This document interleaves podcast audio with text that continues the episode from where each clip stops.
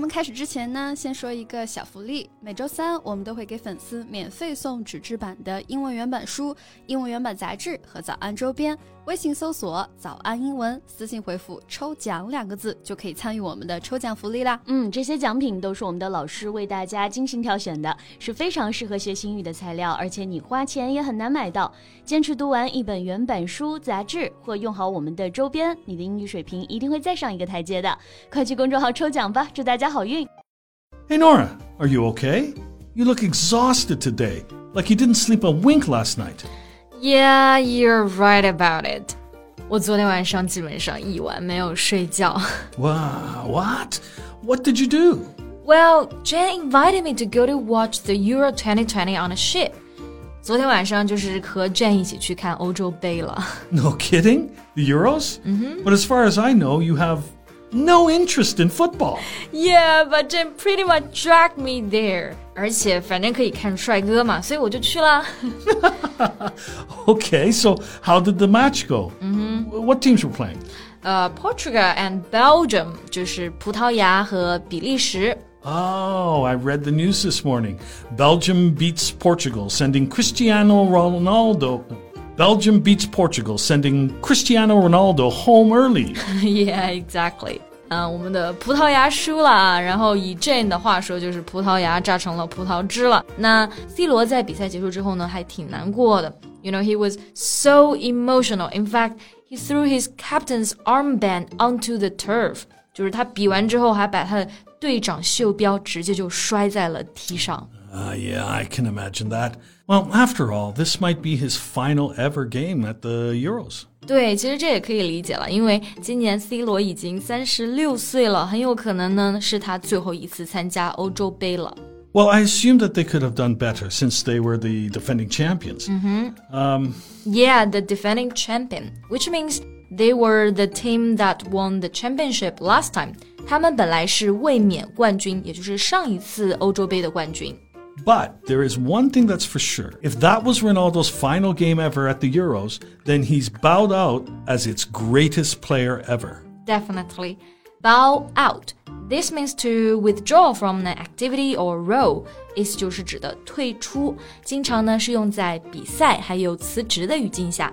虽然这一次的这个比赛成绩不是特别好啊，但是 C 罗无疑还是最最最出色的足球选手之一。 Right. Okay, since we're on the topic, why not uh, talk about him in today's podcast? Mm -hmm. He's absolutely somebody worth mentioning. Sure, let's do that.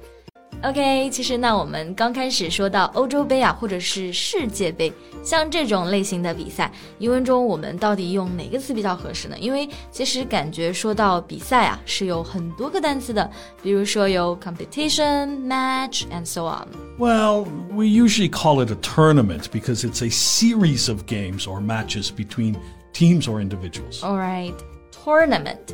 那这个单词会比较准确，因为它指的是联赛、多次比赛的这种锦标赛。但一般说到 match，通常就是单单的一场比赛，对吧？Yeah, yeah, yeah. So a tournament can consist of multiple matches. I see. So how about the competition? Will you say it's a football competition? Yeah, you can, but this word is very general. It can be any event in which people compete with each other to find out who is the best at something. I see. 所以其实如果特定来指这种淘汰赛的话呢，最好还是说 tournament 是最准确的。Yeah, exactly. Anyway, in this tournament, Ronaldo has shown he is still an asset to Portugal and beyond. 是的，不管怎么样呢，C 罗呢肯定还是这场比赛的最大亮点啦。Oh, I forgot to ask. Mm-hmm. In which round exactly were they knocked out? I didn't watch the matches at all. all right. They ended the Euros in the round of 16, 就止步于十六强了。Ooh, well, that's uh, pretty much means they exited earlier than expected. Mm-hmm. I thought they could at least make the quarterfinals. 是的，所以这也是为什么遗憾的点啊。哎，你刚刚讲到一个词是 quarterfinals。 Quarter 是指的这个四分之一，finals 是决赛，所以 quarterfinals 就是四分之一决赛了，对吗？Right, right. The mm -hmm. quarterfinals are to decide the players or teams for the semifinals of the competition. 嗯，那还有一个词 semifinals，这个就是半决赛了。 Uh, so there will be four teams in total in semifinals. Exactly. And then is the, well, final, in which two teams are competing to become the winner. Right, right, right，就是最后的决赛，就是 final。OK，啊、讲到这里啊，我其实前几天还看到一条关于 C 罗的新闻，It soon made all the headlines of newspapers。 Um, uh, do you mean that he moved the Coke bottles away during the press conference? 对，a press conference 就是指的记者招待会。 其实这件事呢，主要是说 C 罗在会上呢就直接移走了面前的两瓶可乐，然后拿起了旁边的水。这个本来是没什么的，问题是可口可乐是赞助商。 yeah. And Coke is a sponsor of Euro 2020. So that became something quite serious. right，那刚刚讲到一个词 sponsor，这个单词的意思就是赞助商了。 yeah, they are there to pay the costs of a particular event, and they use it as a way of advertising. Right, right. But this act seems normal to me actually. 就我感觉这个行为还好啊，因为我平时就不太怎么喝这种 carbonated drinks，就是碳酸饮料，一般就直接 drink water。 yeah, but the coincidence is uh, that the next day, Portugal was out of the Euros, and billions of Coca Cola's market value was just wiped out. 对这件事情呢，其实最搞笑的就是接下来第二天发生了很多事情，都是巧合。那首先呢是葡萄牙就输了比赛嘛，他们不喝可口可乐就输比赛了。而且可口可乐公司呢，几亿市值就这样蒸发掉了，所以观众就把这些事情就联系在一起了。 Yeah, and it's so funny that there were loads of memes about it. Other players also jokingly drank Coke before a match, and they succeeded into the next round. 对对对，就这件事情之后呢，其他的球员也纷纷的效仿。 不过他们就反着来，他们玩起了这个可乐梗啊，就比赛之前喝可乐，然后结果就晋级了。然后他们还故意把这个可口可乐放在这个发言台前面，要赞助商跟他们合作。就真的还挺搞笑的，不过好像官方可口可乐并没有怪 C 罗这件事情，they didn't blame him about it。Oh, no, no, not at all. Coke responded by saying Ronaldo is entitled to his drink of choice. 嗯，哇哦，就感觉还是挺理智的啊。那刚刚有一个表达就是 is entitled to，这个就是指的有权利去做某件事情，they have the right to do something。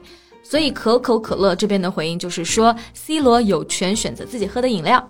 Yeah, in fact, there had already been a fall before the press conference, and other factors may have also uh, contributed to the drop. 对对对，肯定也是有很多其他的原因导致了这个市值的蒸发呀。不过整个来看，这个事件可乐梗还是非常好笑的。 Right. But back to our topic today. Though Ronaldo didn't get the result he wanted, he's still one of the best football players, with no doubt. And we're proud of his journey. 是的，虽然呢这一次比赛的结果不是特别让人满意啊，但是我们也相信这改变不了 C 罗在足球、还有在欧洲杯以及在球迷心中的地位。也希望下一次再见到他的时候呢，他能够如愿取得好的成绩。最后再提醒大家一下，节目的所有内容我们都给大家整理好了文字版的笔记，欢迎大家到微信搜索“早安英文”，私信回复“笔记”两个字来领取我们的文字版笔记。